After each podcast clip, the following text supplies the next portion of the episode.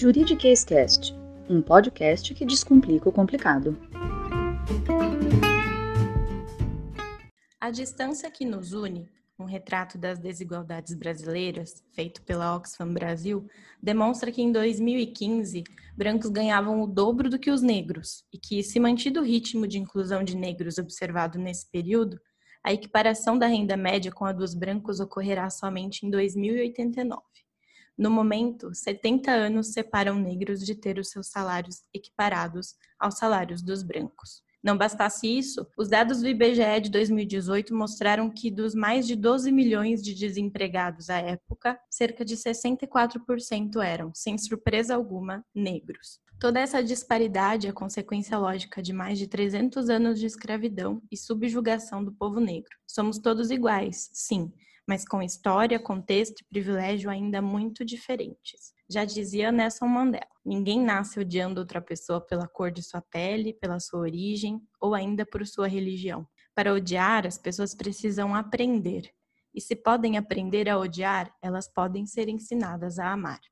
Muito prazer, eu sou a Marina Brunassi, sou advogada, proprietária do escritório MB Advocacia. Quero colocar em seus ouvidos a lei e o conhecimento de forma leve e fácil de entender, para crescermos mais, juntas e juntos, descomplicando o complicado. Ainda precisamos falar sobre racismo e injúria racial.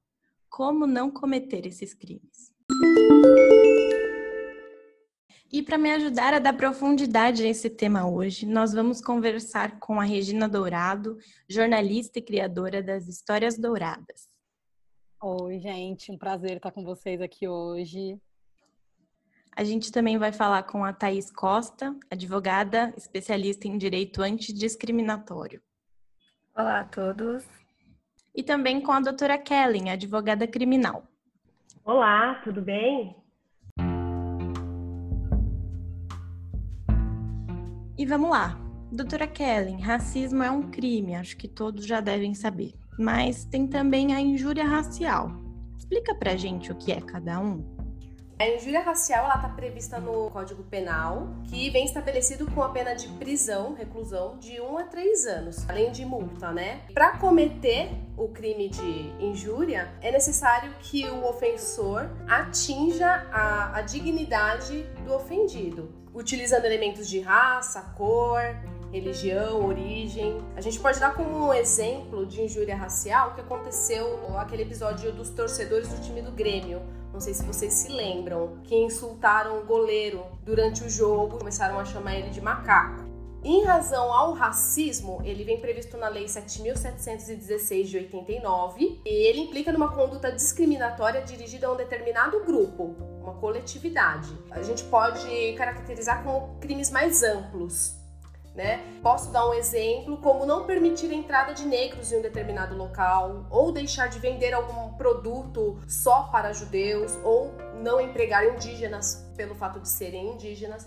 Então, ao contrário da injúria racial, o racismo ele é inafiançável e imprescritível. Né? Ele já entra ali no, no rol daqueles crimes que são os crimes inafiançáveis e imprescritíveis, como o terrorismo e esses crimes um pouco mais, mais pesados. Um crime inafiançável é um crime onde você não precisa pagar a fiança para ser solto. Você chega lá na delegacia porque cometeu determinado crime e o delegado não pode determinar uma fiança e você paga ali um valor e responde o crime em casa, né? Então, nos casos de racismo, isso não pode acontecer. E é imprescritível porque é um crime que não prescreve. Então, você pode, esse crime ele pode ser a qualquer momento denunciado, pode ser praticado, por exemplo, hoje o crime de racismo, mas essa ação ela pode se desenrolar até 2050, ele não se perde no tempo. E qual que é a consequência para quem pratica esses crimes, Kellen? Então, no caso da injúria racial, é a pena de prisão de 1 um a 3 anos e multa. E nos nos casos dos crimes de racismo, aí depende da conduta praticada pelo agente. Varia muito o tipo de pena. Aí vai de um a dois anos. Se a pessoa obsta um negro de frequentar um lugar, é outro tipo de pena. Então depende muito da atitude do agente, do que ele fizer, né? Já da injúria, não. A gente sabe que é de um a três anos e multa. Eu ouço muito a respeito desses crimes e até alguns juristas é, dizendo que tudo depende da intenção de do contexto. Se a pessoa disser que não teve a intenção, fica tudo bem? Então, para configurar o crime de injúria, por exemplo, quem pratica a ofensa tem que ter tido a, a intenção de ofender, é, só que é necessário que essa ofensa ela seja feita diretamente à vítima e ela precisa ser provada, o que a gente sabe que não é uma tarefa muito fácil. Né? Então, nesses casos, precisa é, ser provada essa ofensa. Nos casos de racismo, como é um crime que depende da ação do Ministério Público, fica muito mais fácil de se provar um crime de racismo do que um crime de injúria racial, que depende exclusivamente da pessoa comprovar que ela sofreu a ofensa. Então a intenção do agente nessa questão de injúria, ela é muito delicada, porque a pessoa pode falar, ah, mas eu falei sem querer, ou ah, não, mas ele entendeu errado. Então fica muito difícil de comprovar de fato que a pessoa praticou o crime.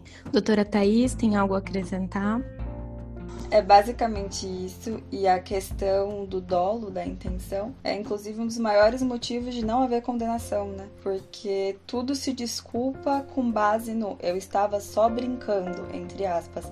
Era só uma piada, entre aspas. Adilson José Moreira, em Racismo Recreativo, um livro da, da coleção Feminismos Plurais, tá na editora Pollen agora. Ele fala, o livro inteiro é comprovando como o racismo acaba aparecendo no humor também, né? Pra desmistificar essa ideia de que era só uma brincadeira. Uma brincadeira racista nunca vai ser uma brincadeira. E Thaís, o poder judiciário brasileiro ele está repleto de homens brancos, né? É, você realizou um trabalho maravilhoso com esse tema, que inclusive já deveria estar nas livrarias, porque eu mesma já andei espalhando para algumas pessoas. é, enfim, o judiciário ele está preparado para garantir a devida justiça para esses crimes? Primeiramente, obrigada. Em segundo lugar, não. Definitivamente não está preparado. É, a gente tem ouvido falar muito sobre racismo estrutural, né? Sim. E institucional, são racismos que operam dentro da estrutura da sociedade, dentro da funcionalidade das instituições. O Poder Judiciário é uma instituição e ele funciona de uma forma racista também. Né? Então, nesse trabalho que você citou, eu demonstro como o judiciário é, pela sua esmagadora maioria, branco, e enquanto brancos, acaba faltando o elemento da imparcialidade. Porque quando você está sendo julgado, é elementar, é principal, é totalmente indispensável que o juiz seja imparcial para que ele consiga apreciar o seu caso e realmente obedecer à justiça, né? É uma busca pela justiça o processo. Só que quando o juiz é branco, é muito difícil falar em justiça, é muito difícil falar em imparcialidade, porque o julgador, ele não é uma pessoa neutra, ele não é uma máquina, ele é um ser humano com emoções, com sentimentos, toda a base intelectual dele é formada com tudo que ele vivenciou. E já que geralmente as pessoas que acabam chegando à posição de juiz são de uma camada bem específica da população, então homens brancos, classe média alta, etc., o senso de justiça deles é formado pelo aquilo que eles vivenciaram e geralmente acaba sendo uma bolha de privilégios. Então é muito complicado num processo que envolve, envolve racismo, um processo onde uma pessoa está processando por racismo, por injúria racial na esfera penal que seja, você falar que esse juiz que nunca tomou contato com a vivência de uma pessoa negra entenda racismo para conseguir julgar. Então, eu acho extremamente complicado a gente falar que o nosso judiciário hoje em dia está preparado para garantir. Eu acho que realmente tem um problema de acesso à justiça pelas pessoas negras no Brasil atualmente exemplo do que, de tudo isso que eu acabei de falar foi o episódio que aconteceu nos Jogos Jurídicos do Rio de Janeiro. Então, jogos envolvendo todas as faculdades, as grandes faculdades de direito do Rio de Janeiro, onde os alunos, os jogadores da Universidade Federal de Fluminense foram alvos de racismo quando alunos de outras universidades atiraram cascas de banana no campo onde eles estavam jogando. Como uma clássica atitude racista, a gente vê isso muito frequentemente no futebol, né? Não a primeira vez. Daniel Alves mesmo já foi vítima disso. Então, o que aconteceu ali me deixa muito preocupada e eu acho que é extremamente sintomático do nosso quadro do judiciário porque esses alunos que atiraram as cascas de banana, eles amanhã depois vão se formar, eles vão virar delegados, promotores, juízes, eles vão julgar casos de racismo, porque em um país onde a maioria é negra, racismo faz parte do cotidiano, então invariavelmente eles vão julgar casos de racismo. E me deixa particularmente preocupada e angustiada pensar que amanhã ou depois eu posso precisar recorrer ao judiciário por conta de algum racismo que eventualmente venha a sofrer e talvez tenha que entregar o meu destino na mão de uma dessas pessoas. Então, isso me deixa preocupada e isso é total característico do nosso quadro. E isso mostra o quanto racismo ele não vê classe social, ele não vê olerite. Não importa quanto você ganhe e que status você tenha na sociedade, você vai ser sempre um corpo preto transitando, que é o que acontece, por exemplo, com um jogador de futebol que é cara que ganha mais grana do que um jogador de futebol, e ainda assim ele sofre com racismo. Então, assim, independente do status que ele ocupa, porque a gente sabe que no nosso país ser jogador de futebol tem um status enorme, e ainda assim ele sofre com isso. A gente sabe que a conta bancária dele é bem gorda, e ainda assim ele sofre com isso. Então, assim, o negro ele pode ascender o quanto for, financeiramente e socialmente, ele vai continuar sofrendo racismo.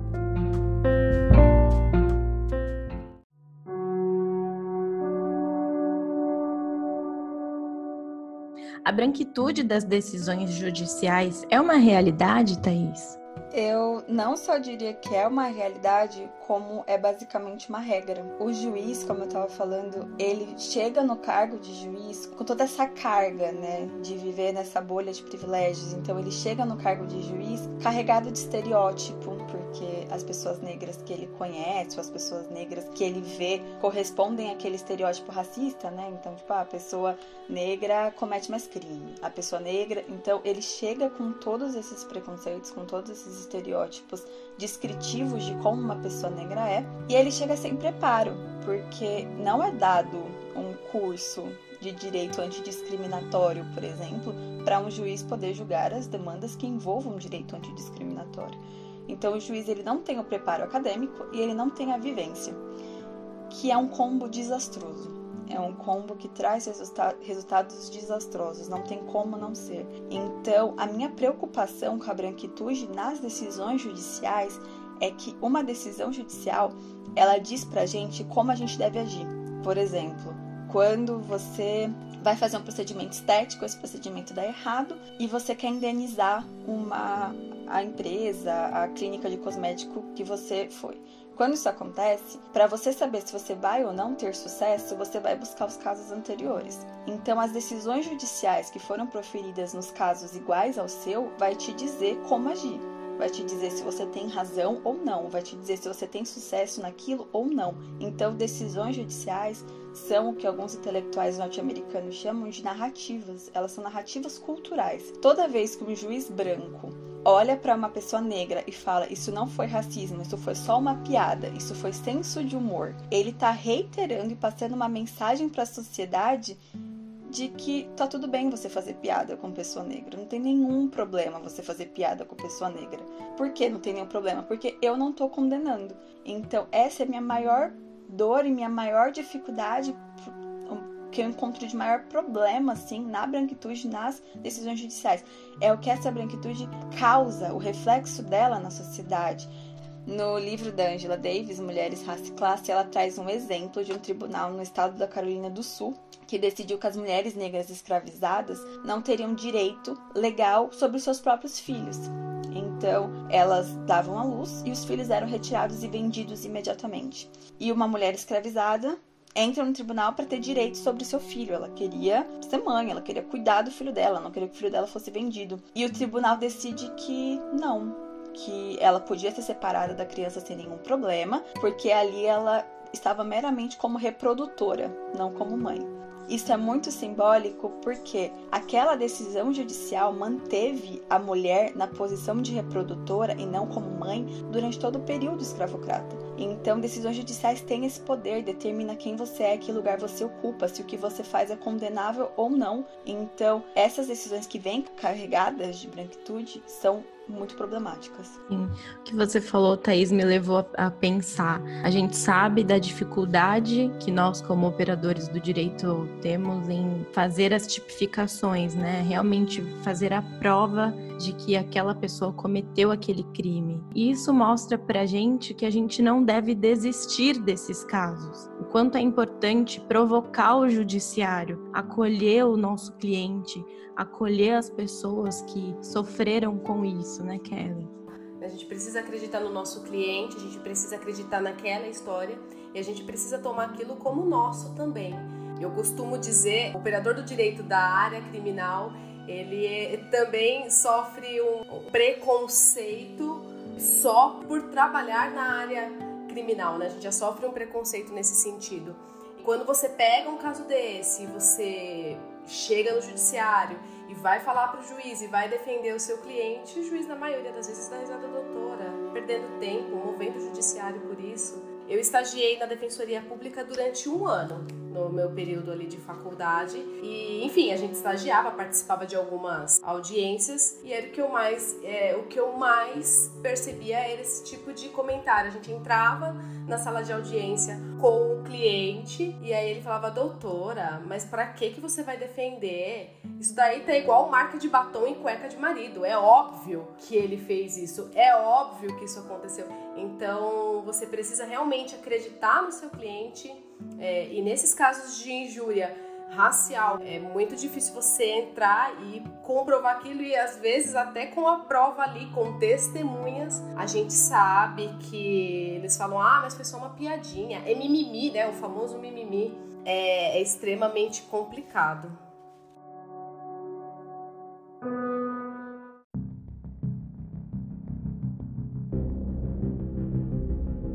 Bom, e acho que uma coisa legal para falar também, como a gente estava comentando dessa questão de que no judiciário, enfim, a questão da branquitude já é um reflexo de uma marca de racismo. A gente fala que quando o racismo não mata, ele fere e deixa marcas. E uma dessas heranças que ele deixa pra gente é do negro não se enxergar naquela posição. E é por isso que vai embranquecendo cada vez mais esses espaços, porque ele não se enxerga em ocupar um espaço ali até por muitas vezes não se ver representado ali ou não concordar com algumas coisas, ou que é um poder que te defende, é alguém que vai te ajudar. Então ele acaba não indo e não escolhendo, e por outras questões, né? Porque é, às vezes você vai numa comunidade ou você chega para uma criança negra e aí ó, a própria criança fala que vai ser advogado, fala: "Não, mas não tem como, vocês e vocês que são advogadas podem dizer isso.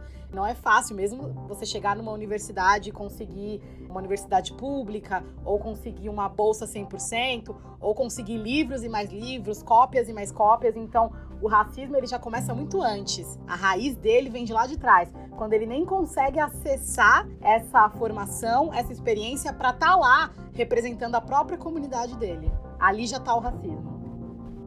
Verdade. Pegando o gancho do que você falou, Rê, percebe que o racismo ele também está nos detalhes, né? Está no nosso dia a dia, em nosso trabalho, enfim. 60% dos negros afirmam ter sofrido racismo no trabalho, sem contar dos que deixaram de ser contratados em razão da sua cor. É, compartilha com a gente, Regina, a sua vivência desse racismo enraizado. É perseguição? É, eu falo isso eu tenho repetido isso muitas vezes. Eu queria poder falar que não foi, é do mesmo jeito que vocês falam que é difícil reunir provas e aquela questão toda, eu já me vi fazendo isso muitas vezes, tentando eliminar coisas para chegar à conclusão, não, não foi racismo. É coisa da minha cabeça. Ao contrário do que muitos acham, que é mimimi, a gente prefere logo de cara achar que foi racismo, não. É preferível achar que, ah, não, eu não tinha essa habilidade, eu não tinha essa competência, do que você analisar tudo e a sua conclusão ser essa, de que eu não consegui essa oportunidade porque foi racismo. É preferível ser por qualquer outro motivo do que esse. E quando você chega a essa conclusão é difícil, porque é aquela fase de aceitação e de você olhar e falar, putz, eu tô sofrendo racismo, como essa experiência que eu vou compartilhar com vocês agora. Eu trabalhava em uma empresa onde uma determinada equipe, todos nós desempenhávamos as mesmas funções, né? Então a gente fazia as mesmas coisas. Tinha gente que estava há mais tempo, tinha gente que estava há menos tempo. Em um determinado momento essa equipe foi criando muita intimidade. Intimidade ao ponto da gente saber quanto cada um ganhava. E abro um parênteses aqui para dizer que acho que devia todo mundo saber todo mundo salário de todo mundo, porque já seria uma forma de inibir coisas como essas, injustiças como essas. E aí a gente começou a conversar e tal, os clientes estavam aumentando e aí surgiu um aumento. E aí eu vi que foi um para sala, foi outro para sala e todo mundo começou a compartilhar que esse aumento estava rolando. E esse aumento não chegou para mim. E aí eu fui começar essa busca. Peraí, a gente desempenha a mesma função. Então não é por função. Tá, o fulano tá aqui há mais tempo do que eu, beleza. Aí eu já pensando, então é justo ele não, ele tá ganhando mais do que eu. Ok, ele tá há mais tempo, é mais merecido. Tá, mas e essa pessoa que eu indiquei, que entrou depois de mim, que tinha meses, recebeu esse aumento e eu não? E aí aquilo começou a me consumir, fora outras coisas que aconteciam, e aí eu fui tentando analisar, tentando eliminar e não chegava a uma conclusão. Então eu reuni o sócio e a sócia na sala, são pessoas que vão para rede social e defendem as minorias, né? E criticam o governo. E quando a gente tem a oportunidade de fazer diferente na empresa, na nossa empresa, quando a gente está ali na prática e a gente tem ali meio que um poder nas nossas mãos, a gente não faz. Então eu fui questionar, né? Como eu trabalho nessa área da comunicação, é um ambiente às vezes mais descolado, né? A gente é muito dessa pegada de defender minorias, mesmo que seja só na teoria. E aí eu fui questionar e falei: bom, vamos lá, tá acontecendo isso, isso e isso. Fui tentar eliminar possibilidades e não cheguei em nenhuma. Então eu vim aqui conversar com vocês, porque eu quero entender qual critério que foi usado para dar esse aumento para toda a equipe e menos para mim. Aí aquele silêncio. Não, mas o fulano recebeu só tanto. E aí eu falei, tá, é, vocês ainda não me deram uma resposta. É, se não foi por tempo de casa, se não foi por é, função, se não foi por isso, não foi por aquilo, eu posso classificar então como discriminação racial? Porque é a única alternativa que eu chego. Não tenho outra alternativa. E aí ela só olhou para mim e fez assim. E é uma coisa que, assim, contando agora e para quem tá ouvindo, fala: nossa, que mina corajosa. Ela foi lá e falou isso pra chefe, não sei o que lá. Mas é uma coisa que desgasta tanto. Nunca vou esquecer uma frase do livro da Michelle Obama, que ela fala no livro sobre a relação dela lá na faculdade de Princeton, junto com outros alunos negros, estudantes negros. Ela fala assim: não é impossível chegar, não é impossível chegar aqui, mas consome muita energia, desgasta muito emocionalmente, fisicamente. Imagina, todo mundo sabe que ter uma conversa com um chefe sobre qualquer coisa, ainda mais relacionada a dinheiro, aumento salarial, já é ali uma noite que você fica sem dormir, porque você fica naquele impasse, que, eu vou falar, que eu não vou. E quando é uma questão dessa, que você vai ali colocar na parede, que você queria muito ouvir, nossa, Regina, eu esqueci, tá aqui. Mesmo que fosse mentira, não, ainda que falasse, não, olha, você não cumpriu com determinada tarefa, que fosse algo estritamente profissional mesmo, para falar, olha, eu preciso realmente dar atenção ao meu desempenho, mas longe disso, né? Exatamente. Então, assim, não houve em nenhum momento nada disso. O clima não, não conseguir sair numa boa, porque não tem como você sair numa boa falando que você está sofrendo racismo, as pessoas vão te enxergar como alguém que está se vitimizando, como, nossa, eu fiz tanto por ela, né? Eu contratei, dei uma vaga para ela. E é uma empresa, assim, com, é, com publicitários, na Vila Olímpia, a gente sabe que é, ali é uma área bem é, elitizada, repleta de só de pessoas brancas, é um ou outro que tem ali.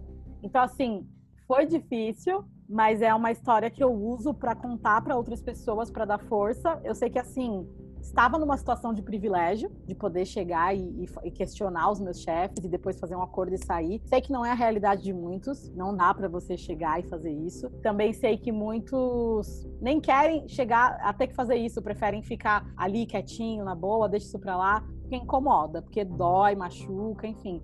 Sim. E quando a gente deixa de dar uma oportunidade dessa, seja para contratar alguém ou para dar um aumento salarial, você acaba mexendo em todo o destino daquela pessoa, porque um aumento salarial diz respeito, sei lá, eu tendo aumento, eu posso comprar tal coisa, eu posso fazer um, um outro curso, e aí isso pode me abrir outras tantas portas. E a partir do momento que isso é impedido, é uma série de coisas lá na frente são impedidas de acontecer também.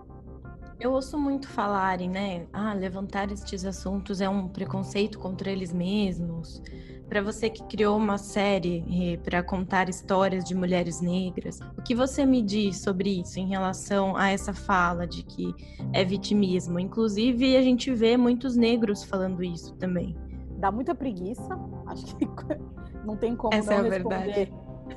Essa é a verdade para ser bem sincera, ter que ouvir ainda hoje esse tipo de coisa, porque ainda é falado, porque ainda é necessário. E essa história que aconteceu comigo foi em 2018, 2017, 2018. São coisas que ainda estão em pauta porque estão acontecendo. Se não estivessem acontecendo, a gente não teria o porquê de estar falando de tudo isso.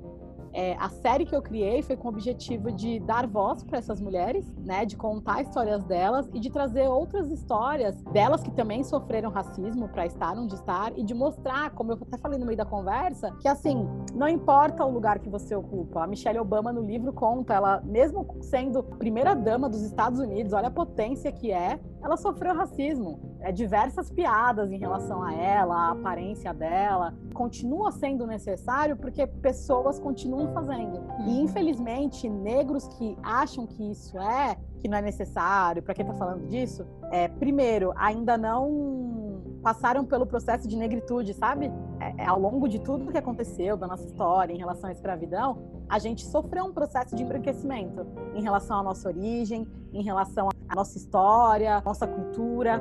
Então, assim, eu não julgo, não que eu tenha sido essa pessoa que falou que achou que isso era besteira, não, mas eu entendo que eles ainda vão chegar nesse processo, ou talvez alguns nem cheguem, porque é uma coisa que dói. Às vezes é melhor você ficar na sua zona de conforto, uhum. achando que, ah, não, isso é besteira, do que achando que de fato existe e que talvez é uma oportunidade que você não, não tem em mãos foi por conta disso. Então, deixa eu achar e ficar aqui muitas vezes diminuindo o movimento, porque eu não vou ter que mexer nessa minha ferida. E aí, doutora Thais, o que dizer sobre essa fala, que é vitimismo? Eu não poderia concordar mais com tudo que a Regina falou. É particularmente dolorido quando isso vem de uma pessoa negra, justamente porque você, eu que já passei por isso, a Regina que já passou por isso, de se encontrar, se ver, se descobrir, se entender negro, entender qual o seu papel na sociedade, que lugar você ocupa na sociedade. Quando você já passou por esse processo, você ver pessoas que ainda estão, eu enxergo como estado de negação, sabe? É muito mais fácil, a vida flui de uma maneira muito mais tranquila quando você não está vendo as coisas que te cercam. Então é exatamente isso que a Regina falou, quando você prefere pensar que foi por 55 milhões de motivos menos o real motivo que é você é negro, a pessoa só te enxerga servindo café e não do lado dela na mesa. Então, racismo em ambiente de trabalho é uma realidade, é muito complicado. Eu estou no quinto escritório, já passei por cinco escritórios. Em todos os escritórios que eu já passei, eu era a única mulher negra que não estava empurrando um carrinho de café. E eu nem conheço a história da Regina, eu tenho certeza que ela, na maior parte da vida dela, foi a única mulher negra lá também. Não na sua sala na... do Mackenzie, Thaís.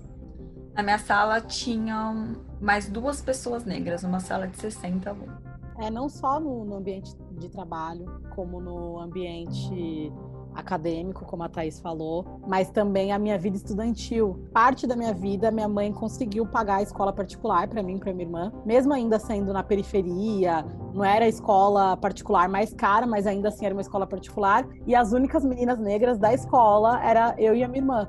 Hoje eu trabalho também em um canal de televisão, um canal de TV agro, e eu sou uma das únicas, assim, são pouquíssimas. E é isso, assim, a gente, a gente precisa ocupar esses espaços, a gente precisa estar nesses espaços, mesmo que às vezes a gente não seja tão bem vista e tão bem recebida, mas a nossa presença se faz necessária.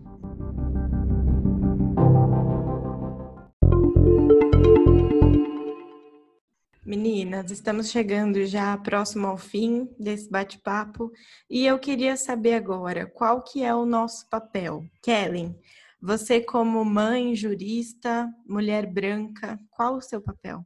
Olha, eu acredito que dar visibilidade para a luta antirracista seria uma das principais funções que eu teria aí como mulher branca. Então, como a gente poderia fazer isso? Indicando e incentivando todo tipo de profissional e artista negro, por exemplo, porque eu acho que A cultura de um povo fala muito dele. Então, a partir do momento que você insere a cultura negra, que você entende, dá para se entender o que é realmente o racismo, quais as suas raízes e como, por fim, é esse tipo de, de, de conduta. E como mãe, eu acho que despertando a consciência racial no meu filho, é, falando de maneira franca, utilizando sempre referências negras no lazer, na cultura, por exemplo. Então eu acho que dessa forma é, eu estaria contribuindo aí com, com essa luta antirracista. Regina, jornalista negra, você é minha Maju, não sei se eu já te contei. É, qual que é o seu papel? Bom, acho que o principal é ocupar espaços, cada vez mais, de ocupar espaço, de estar tá onde ainda não, não tem outros, e se tem, é, são muito poucos. Dar visibilidade e dar voz a outros negros, sendo mulheres ou não. Hoje em dia, por exemplo, eu produzo um programa é, de televisão e eu preciso de entrevistados. E o meu maior desafio tem sido achar entrevistados negros para aparecer também na TV, que são especialistas naquele assunto, que tenham competência para falar. Então, tem alguns desafios aí, como é, essa série de lives, por exemplo, que eu criei, que é o objetivo, com o objetivo principal de dar voz para essas mulheres, de contar histórias de outras mulheres, mas também no meu dia a dia, no meu trabalho, e a gente sempre pensar em ações práticas, né? De que forma que a gente pode combater, de que forma que a gente pode ajudar a, a luta. Então é trazendo essas pessoas para luz. E uma coisa pessoal que eu tô trazendo para mim é que passando tudo isso, eu quero pagar um curso para uma menina negra. Que seja um curso de inglês, que seja uma aula que ela queira fazer de piano, é, alguma coisa. para impulsionar essa menina de alguma forma, que a gente está acreditando muito nessa geração do futuro.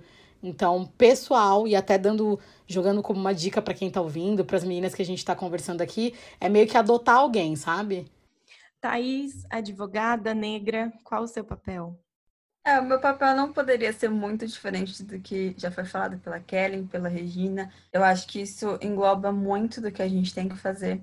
Eu gosto especialmente do apoio a artistas negros, do apoio a profissionais negros. Eu sempre falo que nós somos mais de 50% da população. Não é possível que você não encontre um dentista negro, que você não encontre um pintor negro, que você não encontre. Impossível. Tem pessoas negras fazendo tudo. Elas só não têm oportunidade de serem contratadas, de chegarem onde pessoas brancas chegam. Mas isso de contratar, de colocar as pessoas em posição. Igualdade talvez seja uma palavra forte, né, para a situação que a gente ocupa atualmente, mas dá esse destaque, dá essa oportunidade. Como advogada, eu me tornei advogada por conta disso, né? Então, eu só fui fazer faculdade de direito para poder tentar de alguma forma mudar esse cenário. Então, como seria mais na área da militância. Esse trabalho que eu desenvolvi, a ideia é colocar isso em prática de verdade, para trazer um pouco mais de imparcialidade para o judiciário. Então, seria basicamente isso. E vamos agora para o quadro. Doutora, por onde eu começo? Queridos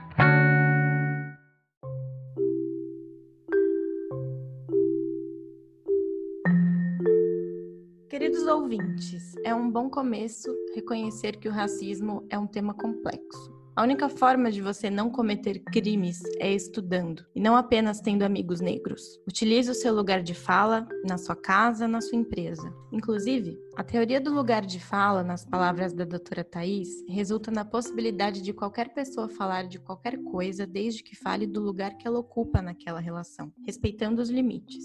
Sim, Brancos podem falar de racismo desde que falem do racismo enquanto opressores e deem voz para que negros falem do racismo enquanto opressão.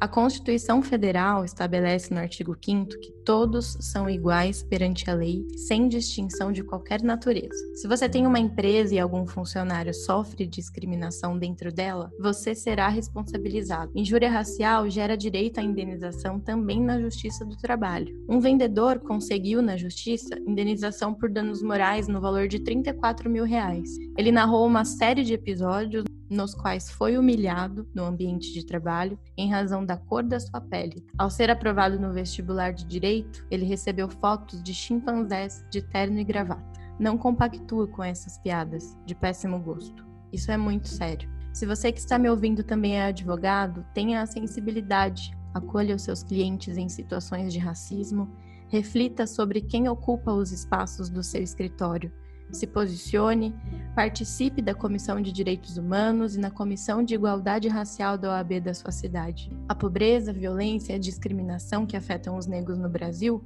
são um reflexo direto de um país que normalizou o preconceito. A voz e a imagem de uma influenciadora digital, Luísa Nunes, agora cancelada, mostrou o quanto continuamos atrasados. Além de tantas mortes que transbordaram aos nossos copos, se você ouviu a fala dessa blogueira e não ficou com um embrulho no estômago, e se você está achando exagero a movimentação mundial que está acontecendo contra o racismo, volte muitas casas. Não normalize, não se limite a concordar que o racismo está enraizado e pronto, e que ele vai existir enquanto a maior quantidade de crimes for causada por negro. Aliás, falando nisso, segundo estudos científicos realizados ao longo dos anos, negros não cometem mais crimes que brancos, mas sim são mais condenados negros são condenados com menos quantidades de entorpecentes. 71% dos negros condenados por apreensão de maconha tinham em média 145 gramas da substância, enquanto 64% dos brancos tinham em média 1 quilo. A escritora Juliana Borges apresentou esses estudos em seu Instagram com as devidas fontes. E como ela mesma disse, a afirmação de que negros cometem mais crimes e são mais perigosos do que brancos é racismo. E vamos agora para o quadro MB Indica. Bom, eu vou indicar um filme que assisti e que me deixou engasgada, eu acredito que para o resto da vida, que se chama Doze Anos de Escravidão. Assistam. Kelly? Bom, eu vou indicar a leitura de um livro, que é o Memórias da Plantação, da Grada Quilomba, que é uma artista disciplinar portuguesa. E esse livro é basicamente a tese de doutoramento dela. Tem foco o exame da memória, trauma, gênero, racismo e pós-colonialismo, que vale muito a pena a leitura. Regina, e você? Bom, eu vou indicar um livro e uma minissérie. É, o livro é Minha História, de Michelle Obama. Quem não leu ainda, por favor, leia. É incrível a história dela. E a minissérie é Olhos que Condenam, está disponível na Netflix também, que também é uma minissérie de Ficar Engasgada, baseada em fatos reais, que conta a história de quatro meninos, e quando eu falo meninos, é porque eles eram meninos mesmo, de 14, 15 anos, que foram presos por um crime que eles não cometeram. E já que a gente está falando aqui sobre crime, sobre justiça, acho bem bacana assistir essa minissérie e vá preparado, porque é de, de embrulhar o estômago. É mas muito, é muito forte. Boa. É muito forte essa série. E muito real, né? É isso que mais Exatamente. assusta, né? Thaís, o que você indica para nós? Eu indico um livro que chama Um Defeito de Da Ana Maria Gonçalves. Acabou virando um dos meus livros favoritos da vida. Na minha humilde opinião, leitura obrigatória para a vida também. E é uma espécie de autobiografia de uma mulher escravizada, né? E, e é toda a história dela, da infância até a morte, da trajetória, passagem África, Brasil e tudo mais. E eu não tenho outras palavras além de perfeito. Temos mais um episódio e eu agradeço demais a participação de vocês, meninas, e também a você que nos ouviu até aqui. Esse foi o Juridiquês Cast. Esse podcast foi apresentado por MB Advocacia. Até a próxima!